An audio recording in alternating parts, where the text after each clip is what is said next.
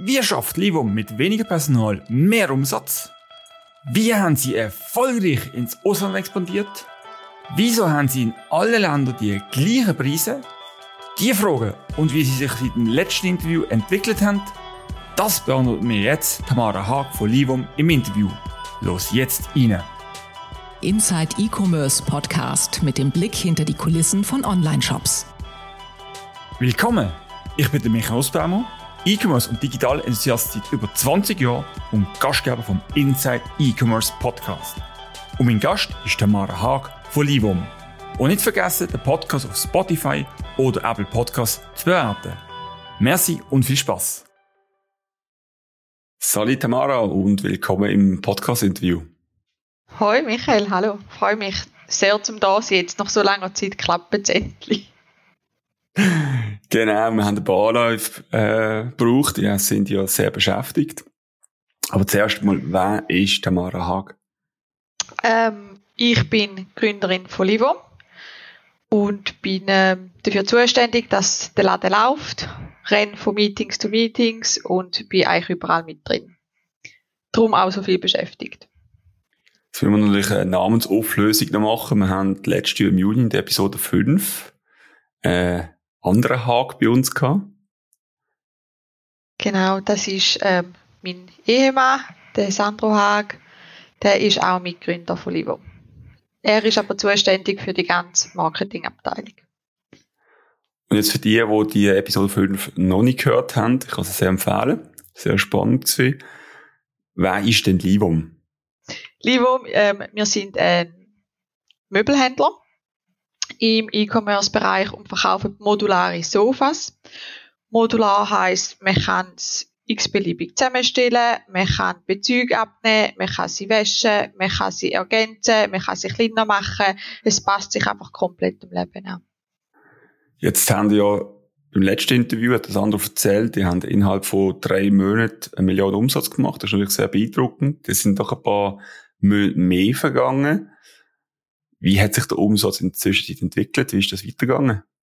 Also letztes Jahr haben wir ein sehr, sehr gutes Jahr gehabt. Wir haben im siebenstelligen Bereich abgeschlossen. Ähm, da Jahr ist es etwa gleich geblieben. Ich würde sagen, wir haben jetzt aktuell stand jetzt ein Wachstum von 30 Prozent. Ähm, wünschenswert wäre aber 200 gewesen, wäre auch realistisch gewesen. Uns hat jetzt einfach die ganze Wirtschaftslage mit der Inflation, mit dem Krieg einfach einen Strich der Technik gemacht, wie praktisch allen anderen auch. Also sind eigentlich zufrieden mit der Entwicklung? Wir wären zufrieden, wenn wir, wenn wir zu uns nicht 200 Prozent gegangen wären. Aber ja, wir haben immer noch ein Wachstum von 30 Prozent. Das ist immer noch schön. Also, eigentlich können wir zufrieden sein, wenn wir sagen. Wir haben aber natürlich viel mehr erwartet, weil wir einfach mittlerweile in fünf Länder expandiert haben. Und da dürfen wir auch mehr erwarten. Selbstverständlich.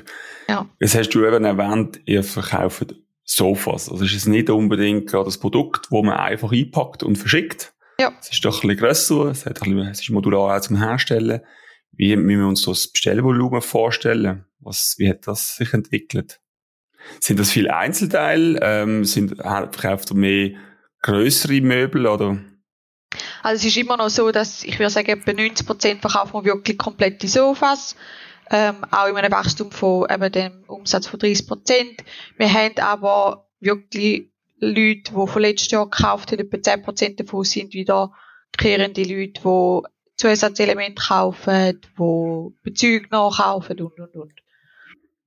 Also das Modulare wird genutzt? Wir, wirklich genutzt, ja, effektiv. Auch schon jetzt diese Woche haben wir ein Mail bekommen von einer Kundin, die gesagt, hey, mein Partner und ich, wir haben uns getrennt, wir haben letztes Jahr ein Sofa voll gekauft, ich komme die Hälfte über, er kommt die Hälfte über und die Hälfte müsste ich jetzt so nachkaufen. Ah, so cool, so ja, cool. So, so tragisch wie es ist, aber es, ich kann es noch witzig finden, ja.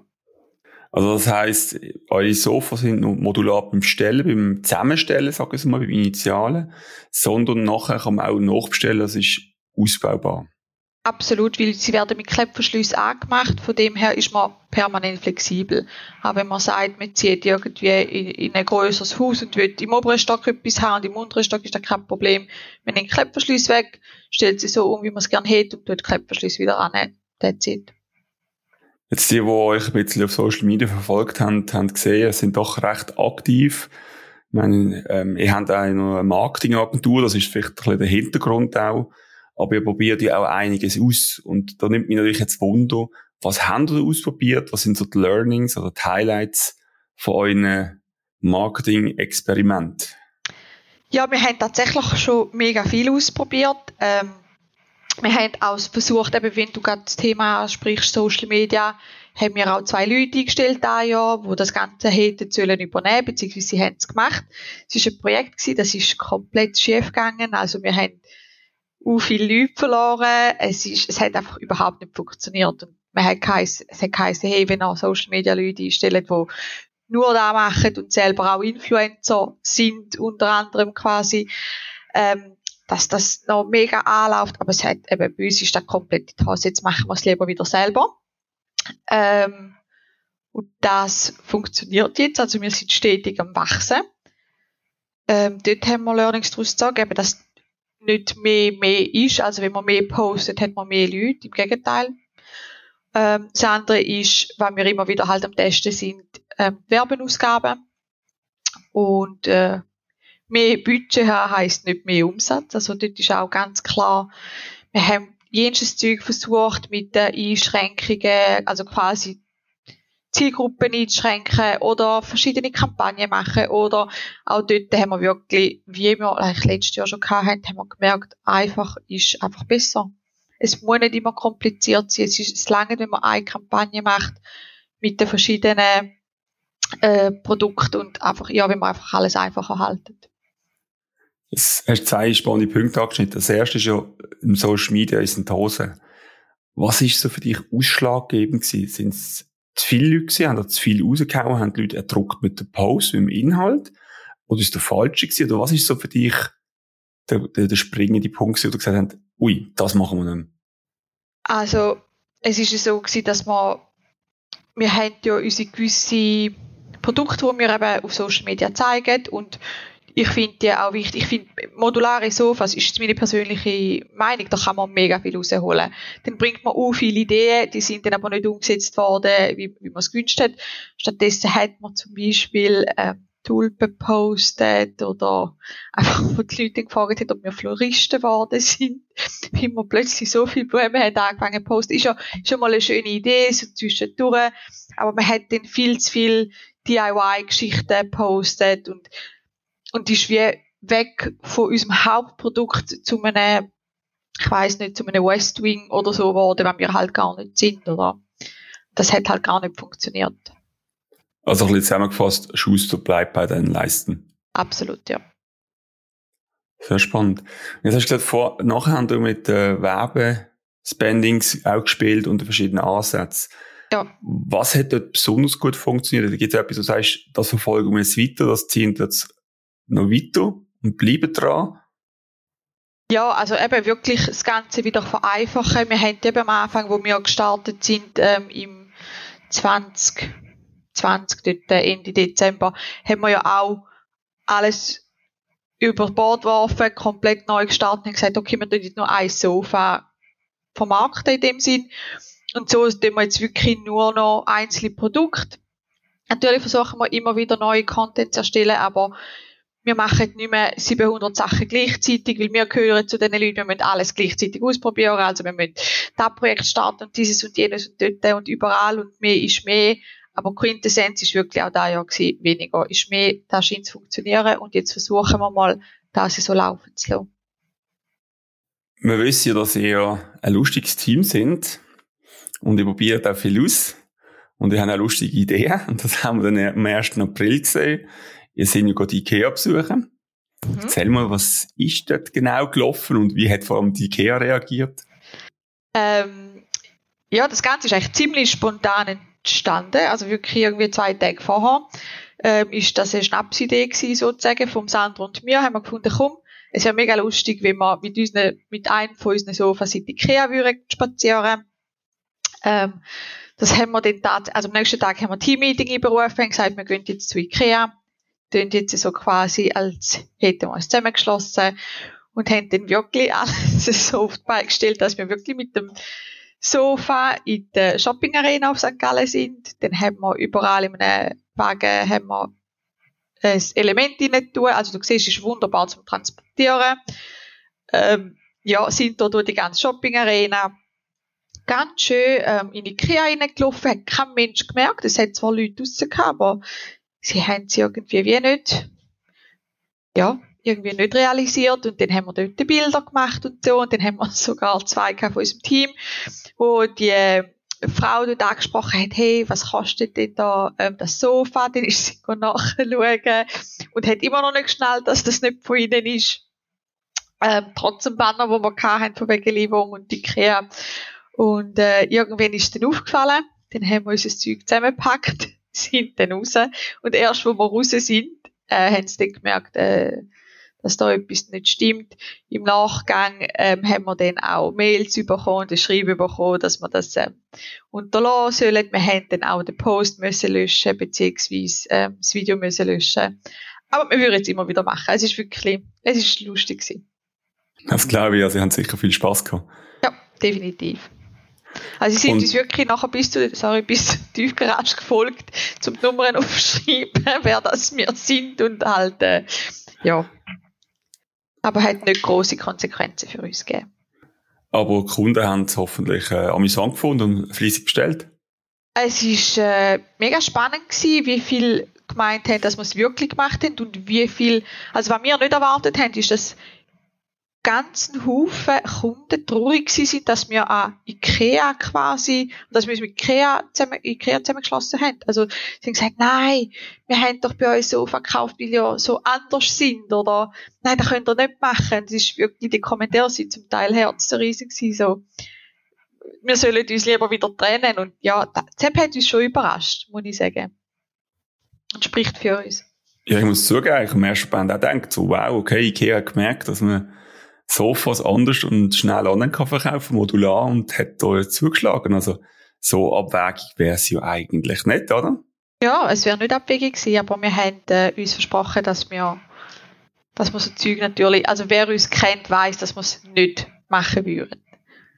Das hat wirklich viele Leute gegeben, die traurig darüber waren. Wir, uns ist oft gratuliert worden, aber halt mit dem Nachgeschmack so, schade haben wir das gemacht und nachher sind es dann erleichtert gewesen, wo es dann wo wir es dann aufgelöst haben.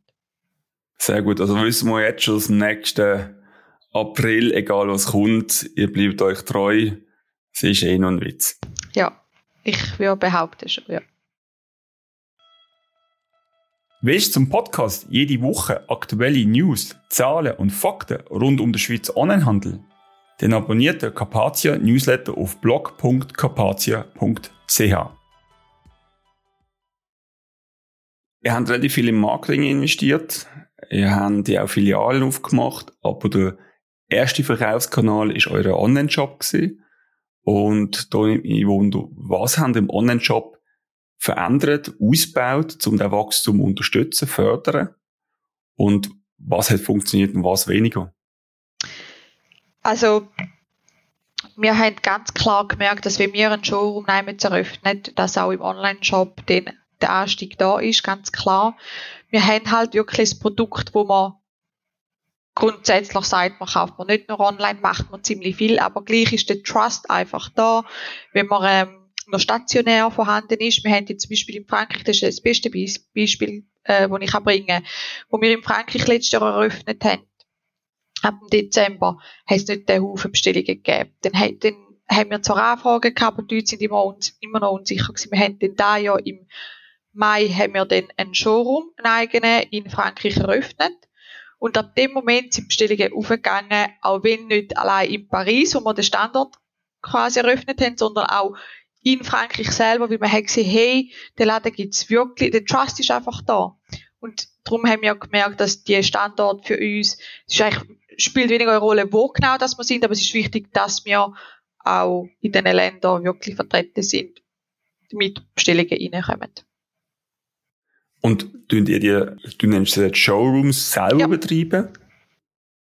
Also wir haben die Shop in Shops, so wie wir es eigentlich letztes Jahr hatten, ähm, die haben wir behalten, haben gewisse geschlossen, wo wir gemerkt haben, okay, die sind effektiv, das hat zu wenig Auswahl oder so, wo wir einfach nicht mehr reingebracht haben. Aber wir haben da ja effektiv eigene Showrooms ähm, eröffnet, also eben in Paris ist der eine, wir haben in Stuttgart einen eigenen Showroom, Wir haben in Köln und die sind auch angeschrieben wirklich mit Livum und wir haben dort äh, unsere eigenen Angestellten und äh, bauen das jetzt so aus, weil man merkt einfach, wir haben zum Beispiel mit dem einen Shop in Shop die Erfahrung gemacht, dass das nicht funktioniert hat mit ihren Angestellten, weil sie einfach Werkstudenten hatten und jeden Tag ist jemand anders drin gewesen. Und dort besteht natürlich die Schwierigkeit, wenn jemand das Produkt nicht kennt, bei so einem Produkt, wie wir es haben, wo erklärungsbedürftig ist, ähm, dass das einfach nicht kann funktionieren. Dann kommen die Leute und die Leute wissen mehr Bescheid als, als die Leute, die dort arbeiten. Das äh, ist auch ein Grund gewesen, wieso dass wir eben gewisse Shop-in-Shops haben müssen schliessen. Aber die äh, Locations, die jetzt eröffnet haben, sind reine Showrooms. Das heisst, ich kann nichts mitnehmen, ich kann es anschauen, ich kann es ausprobieren, ja. aber die Bestellung läuft dann rein über den Online-Shop mit einer Lieferung ja. zu mir heim. Ja, nach wie vor. Spannend. Ja. Und was sind so die nächsten Expansionsschritte? Also wir haben jetzt eben im September sind wir neu auch in Italien, in äh, Mailand mit einem Showroom.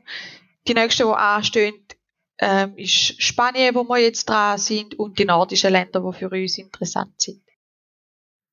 Gibt es weitere Massnahmen, die ihr im Online-Shop gemacht habt, um auch die Internationalisierung zu unterstützen?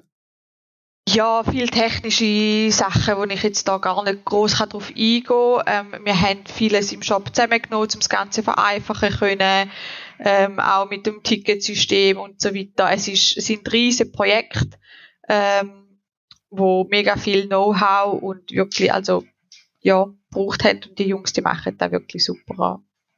Und für den Kunden hat sich viel geändert, weil es sind ja, glaube ich, eher einfachen Ansatz gestartet, einfacher Shop, verständlich, simpel, weil so aus, konfigurierst, bestell, fertig, ohne viel tausend Schnickschnack-Funktionen. Hat sich für den Kunden viel geändert oder sind da der Linie treu geblieben? Ja, wir sind effektiv immer noch ähm, vieles am Vereinfachen nach wie vor, ähm, sind aber wenn man es jetzt vergleicht zu letztes Jahr oder zu Anfangsjahr, sind wir viel hochwertiger, also das Ganze sieht hochwertiger aus, trotzdem einfach gehalten. Und das wichtigste Projekt, das dieses Jahr ist, ist äh, der Konfigurator, damit Kunden selber nach ihrem Bedürfnis Sofa können zusammenstellen Weil jetzt ist, wenn du sagst, hey, ich finde das Sofa mega cool, aber ich bräuchte es grösser, und da haben wir, das ist unhäufig der Fall. Ähm, dann tun uns die Leute anschreiben, wir stellen es ihnen zusammen und schicken den persönlichen Link ist für uns mehr Aufwand, ist für den Kunden mehr Aufwand. Vieles kannst du nicht visualisieren, man kann sich nicht vorstellen und darum ist der grösste äh, Faktor wo, oder das grösste Projekt, wo da ein Jahr ansteht, ist der Konfigurator, dass man den fertig bringt, dass die Leute dann selber das können zusammenstellen und direkt online kaufen. Oh wow, also das heisst, man geht eigentlich in eine Personalisierung rein? Ja. Mit mehr Möglichkeiten als vorher? Ja. Genau. Wow, okay. Wie einfach ist das umsetzbar gewesen mit eurem Hersteller? Der hat mit dem eigentlich äh, nicht so viel zu tun, weil wir geben ja jetzt in dem Sinn auch die einzelnen, weil die Sofas werden ja wirklich nur den auf Bestellung produziert. Und jetzt, wenn wir von Kunden haben, die Sofas mixen oder Farben mischen oder Materialien mischen, tun wir das eins zu eins unserem Hersteller geben und er tut das eins zu eins also produzieren. Also für ihn verändert sich nicht viel. Es verändert sich in dem Sinn für unseren Kunden, dass er das selber kann zusammenstellen kann und für uns, dass wir den Aufwand nicht mehr haben, zum, ja, zum Hin- und Herschreiben mit dem Kunden und versuchen zu erklären, zu visualisieren. Wow, sehr spannend. Also ich, da bin ich gespannt, wie der Konfigurator aussieht und funktionieren wird. Ja. Viel Erfolg schon mal für den Go Live. Vielen Dank. Ja, der, der braucht schon länger, also der braucht jetzt schon viel länger Zeit, wieder, dass sie es geplant haben. Das ist schon tricky, aber äh, da bringen wir schon an. Ich glaube, wichtig ist auch zu erwähnen, ihr seid bootstrapped, also ihr habt da keine grossen Investor im Hintergrund, wo euch einfach schnell einen Konfigurator spendiert, sondern ihr das alles aus der eigenen Kasse finanzieren. Richtig, ist nach wie vor so der Fall. Ich bin immer der Meinung, viele Schweizer müssen sich in der Schweiz nicht verstecken vom Ausland. Und der Schritt ins Ausland ist natürlich immer ein großer Schritt und äh, wir haben natürlich viele Diskussionen von Zoll über Logistik, über natürlich Preise, die im Ausland zum Teil tiefer sind. Dazu gibt es viele Beispiele, die das erfolgreich machen. Im Nach in den Nachbarländern, aber auch in Asien. Ihr habt jetzt den Schritt gewagt. Ihr seid relativ aktiv rausgegangen. Einerseits über den Online-Shop, haben wir vorher gehört, aber auch mit Showrooms. Sag mal, wieso habt ihr diesen Schritt gemacht? Es ist eigentlich ganz einfach. Unser Produkt ist nicht ein Produkt, das nur in der Schweiz äh, interessant ist oder wichtig ist, sondern es betrifft jeden in allen Ländern. Ähm, wir haben einen Zeitgeist getroffen, die Leute wollen etwas machen für die Umwelt. Man kauft sich ein Sofa, wo einem eben das Leben lang begleiten, wo man nicht muss wegschmeißen, wirklich jetzt eben im Zeitalter, wo, wo es einem wichtig ist, um etwas Gutes für die Umwelt zu machen. Und da ist jetzt ein Grund, wieso dass wir ganz klar gesagt haben, ja mal, was da funktioniert, funktioniert auch in anderen Ländern. Genau. Völlig einfach, ohne Problem. Ja. So ist es eben dann nicht gewesen, aber wir gehören ja zu den Leuten, wir machen den mal und schauen dann nachher, was wir aufräumen müssen. Ähm, ja, die eine Hürde war natürlich eben ein Showroom überhaupt zu eröffnen, das zu können, ähm, weil es einfach äh, finanziell ein Aufwand war. Dann haben wir die rechtlichen Sachen abklären, buchhalterisch, eben Mehrwertsteuer und so weiter.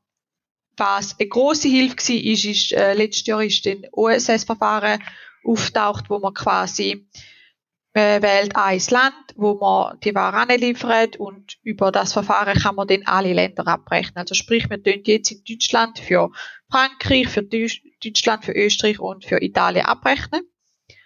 Und äh, das hat uns also mega in Karte gespielt, aber es ist halt auch ko etwas komplett Neues, also komplett Neues in dem Sinn, unser Steuerberater hat das vorher noch nie gemacht, es hat es nicht gegeben. Das Gesetz ist letztes Jahr in Kraft treten und man fängt einfach mal an. Auch dort ist etwas gewesen, wo man etwas komplett Neues müssen lernen für uns aber super ist. Dann, ähm, ja, wie stellen wir Leute an? Wer soll das machen? Das ist auch eine Hürde gewesen. Darum arbeiten wir stand jetzt mit Agenturen zusammen, wo die Leute einstellen, das ganze Buchhalterische und die ganze Administration mit den Leuten machen. Und wir tun sie dann aber entsprechend schulen, dass sie natürlich wissen, was sie verkaufen. Was würdest du jetzt anderen Online-Shops empfehlen? Was sollte man beachten, wenn man den Schritt ins Ausland wagen will? Wo, wo würdest du das nächste Mal anfangen, ansetzen? Ich würde es genau wieder so machen. Wir, ich, wir sind kein Team, das lang sitzt und etwas bespricht, weil meistens wird es eh anders. Es ist einfach so. Wir, fangen, wir haben jetzt einfach angefangen und ich finde auch richtig so, zum einfach mal starten und nachher schauen, okay, was muss man wie machen. Ich finde das auch wichtig, zum auch Erfahrungen können treffen. Klar läuft nicht immer alles glatt, aber es kann auch nicht glatt laufen. Also, auch wenn man alles siebenmal bespricht und ewige Wochen darüber diskutieren, kann es trotzdem sein, dass es genau gleich läuft oder noch schlechter läuft. Und somit, es wird einem ja immer geholfen. Es wird einem, ja, man muss sich die Informationen holen, aber wenn ich nicht weiß, welche Informationen dass ich brauche, vornherein, kann ich auch nicht viel planen. Und darum startet mir meistens und schaut nachher, okay, wo hapert und was müssen wir das nächste Mal müssten wir besser machen oder so. Aber was für uns funktioniert oder nicht funktioniert, kann wieder bei einem anderen ganz anders sein. Ein Argument, das ich oft höre, wieso Firmen nicht ins Ausland gehen, ist natürlich der Preis, oder? Wie macht ihr das? Haben ihr, das genau der gleiche Preis für so von der Schweiz wie in Deutschland? Oder passt ihr das an? Und wie transparent sind ihr da gegenüber den Kunden? Also wir haben tatsächlich, am Anfang sind wir in der Schweiz teurer gewesen ähm, wo der Kurs auch einfach anders war. Wir haben das aber da Jahr angepasst und jetzt ist der Preis 1 zu 1. Also es ist, du zahlst für ein Sofa 2600 Euro oder 2600 Franken. Also, ja. In allen Ländern? In allen Ländern. Okay, und wie sind da äh, konkurrenzfähig zu zum Beispiel Home 24? Die haben natürlich ganz andere Produkte. Die haben auch ähm, eine riesige Range, würde ich sagen, vom, vom Preis her. Das ist wie wenn du jetzt bei uns in der Schweiz würdest, äh, Conforama mit uns vergleichen. Das ist einfach nicht vergleichbar. Das hat man ja gesehen. Ist schwierig jetzt, also eben, ja. Also sind wir mit euren Produkt und im Pricing in eurer Liga eigentlich konkurrenzfähig im Ausland? Ja, ich würde sagen schon. Dann sind in der Schweiz dafür eher preiswert in eurer Liga? Wir, also wir sind vergleichbar jetzt mit einem mit Gaza oder mit einem Livik. Ein Möbelpista ist gerade drei, viermal teurer. Das haben wir auch oft von unseren Kunden gehört. Ähm, ja. Und Deutschland, wir schon, es ist schon teuer. Also für die Deutschen ist es definitiv teurer wie jetzt für einen, für einen Schweizer. Das macht schon Sinn. Aber äh, ich würde trotzdem sagen, dass wir auch dort konkurrenzfähig sind und vor allem auch hast du für den Preis Qualität, hast du eben die kostenlose Lieferung und Montage und da wird einfach von den Leuten extrem geschätzt, wie auch hier in der Schweiz. Weil oft gehst du auch immer zu einem Möbelpfister oder so, wo du gleich musst äh, zahlen bis zur Bordsteinkante oder eben bis es die ist und wenn es noch aufgebaut haben willst, zahlst du auch wieder einen Haufen Geld. Und liefern die eigentlich ab Fabrik direkt zum Kunden, ist es richtig? Immer noch so? Ja. Also es kommt, es kommt Lastwagen, also wir bestellen, machen die Bestellungen wöchentlich und dann kommt der Lastwagen ins jeweilige Land und von dort aus geht es dann direkt zum Kunden. Du hast vorher erwähnt, dass Nachhaltigkeit euch in Karte gespielt hat. Wie nehmen ihr das aktuell wahr? Das ist ein Thema, das immer mehr aufkommt, vor allem im Bereich von E-Commerce. Ähm, absolut. Also wir arbeiten nach wie vor dran. Wir sind mit unserem Hersteller am schauen, dass wir weniger Plastik haben. Also wir sind nicht 100% nachhaltig. Ich glaube, das kann auch niemand von sich behaupten. Also kein Unternehmen. Ähm, kann man aktuell immer noch nicht sein. Wir schauen, dass wir statt Plastik können Karton verwenden, dass wir wirklich so viel wie möglich ja, in die Richtung schaffen. Und ist einfach immer eine riesige Prozedur und auch halt oft mit Kosten verbunden, oder? Wenn man das nimmt statt das. Die Leute wollen es dann nicht zahlen, wenn sie recherchieren und es ist eben auch schwierig, um da einen Weg zu finden, aber wir arbeiten daran, dass wir zusammen mit dem Hersteller können nachhaltiger arbeiten Aber nutzt ihr das auch in der Kommunikation gegenüber den Kunden, dass ihr nachhaltig sind? Ich würde behaupten schon. Also die Leute schreiben uns auch häufig, hey, wir finden euch mega cool, weil ihr nachhaltig sind. Ich meine, Nachhaltigkeit ist äh, viele Preise bei Nachhaltigkeit da, aber weißt, Nachhaltigkeit ist, äh, ist ein riesen Thema, es ist ein riesen Wort. Für mich ist jetzt einfach die ganze Nachhaltigkeit zum einen eben die ganzen Materialien, die kurzen Transportwege, die man könnte nutzen und so weiter. Zum anderen auch, dass ich sage, ich kaufe ein Sofa, wo ich 10, 20 Jahre habe, für den Preis und nicht eins, wo ich, oh, jetzt habe ich einen Fleck, jetzt muss ich ein neues Sofa kaufen, oh, jetzt ziehe ich um nach zwei Jahren, jetzt muss ich ein neues Sofa kaufen, es mir nicht mehr reinpasst. Jetzt habe ich äh, ein grosses Haus und habe mehr Platz, jetzt muss ich nochmal ein neues Sofa kaufen. Es ist, wir leben in einer Wegwerfgesellschaft, das ist einfach so. Das Sofa ist, ist ein Produkt, wo man leider schweren Herzens oft muss wegwerfen, weil sich Lebensumstände ändern in dem entgehst du in dem Sinne, wenn du ein Sofa von uns kaufst. Guter Punkt. Jetzt hast du viel erzählt, was ihr alles gemacht habt, was ihr alles gestemmt habt, die ins Ausland sind. Das muss ja auch irgendjemand machen und ich glaube, du und Sandro sind sehr umtriebig, aber ihr habt ja noch ein paar Leute im Hintergrund. Wie hat sich denn das Team entwickelt? Ähm, also wir sind mehr Leute Anfangsjahr. Jetzt sind wir drei Leute weniger. Also wir sind nicht gewachsen, wir sind in dem Sinn äh, ja vom Stellenprozent her geschrumpft und dürfen trotzdem nach wie vor wachsen. Also ich finde, das ist etwas, da kann sich jedes Unternehmen nur wünschen, zu weniger Leute haben und trotzdem äh, ja dürfen wachsen. Genau. Wie viele Leute sind denn jetzt aktuell bei Livum? Sieben.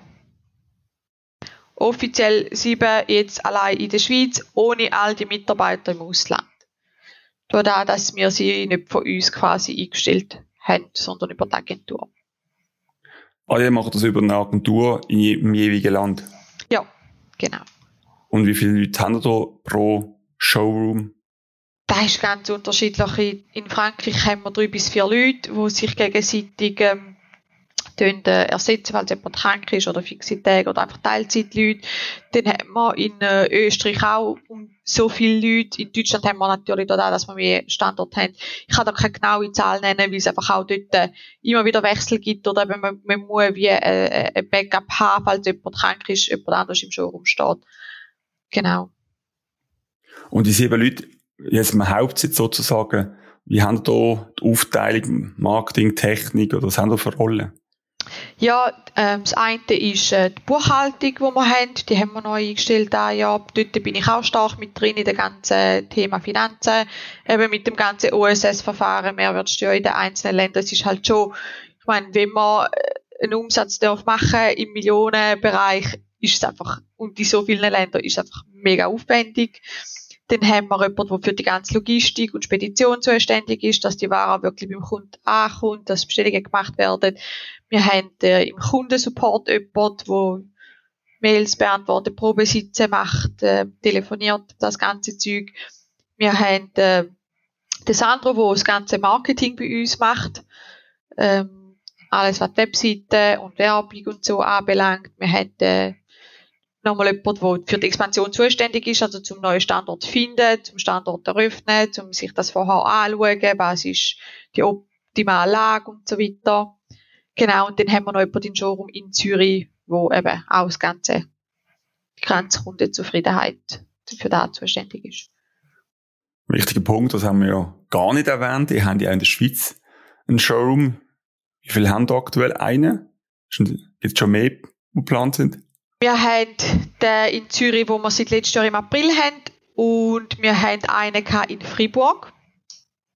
Und der hat aber, ist ein Shop-in-Shop gewesen, also keine von uns, sondern wirklich ein Shop-in-Shop, hat nicht funktioniert. Ähm, den haben wir dann auch wieder geschlossen jetzt im Sommer und jetzt kommen die Leute wieder auf Zürich. Wir merken einfach auch, wenn die Leidenschaft fürs Produkt wie nicht da ist oder wenn man es nicht richtig erklärt, dann ist auch dann haben wir zwar wohl die Leute dort, wissen aber nicht, wie es funktioniert. Die sehen einfach ein Sofa und wenn man unsere Sofas halt anschaut, denkt man, okay, es ist einfach ein Sofa wie jedes andere. Und darum bleiben wir einfach dem treu, dass man den Leuten wirklich, dass man sich Zeit nimmt für jeden Kunden, um das zu erklären und merken wieder, hey, Bestellungen gehen auch vom Welschen wieder rauf, weil sie einfach gut beraten werden. Ich wollte fragen, wie trackt ihr den Erfolg von einem Showroom? Ja, also jetzt zum Beispiel in Freiburg haben die auch eine Liste machen, da haben wir aber in allen unseren Showrooms, beziehungsweise für Zürich und für Amriswil haben wir ein Buchungssystem. Die Leute einen Termin buchen und dort ähm, ja, haben wir die Namen davon. Und jetzt die anderen Showrooms müssen dann wirklich von den Kunden die Namen aufnehmen. So, hey, und dann sehen wir überhaupt, wie viele Leute sind im Showroom. Ich meine, sonst ist es auch schwierig für uns zu sagen, ob ein Showroom funktioniert oder nicht, anhand von den Bestellungen. Und so arbeiten wir aktuell.